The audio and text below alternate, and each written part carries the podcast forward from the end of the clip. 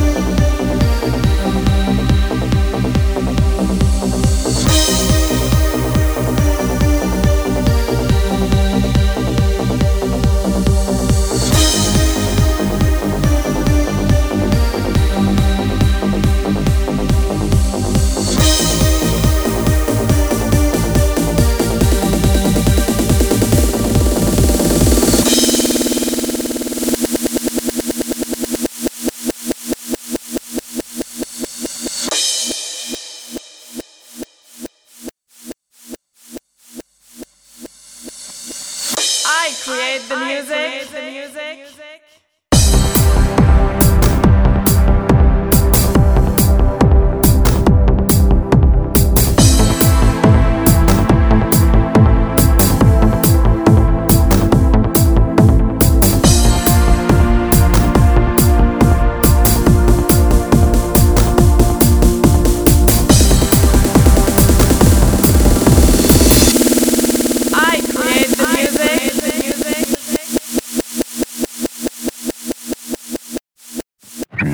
past, the present, and the future.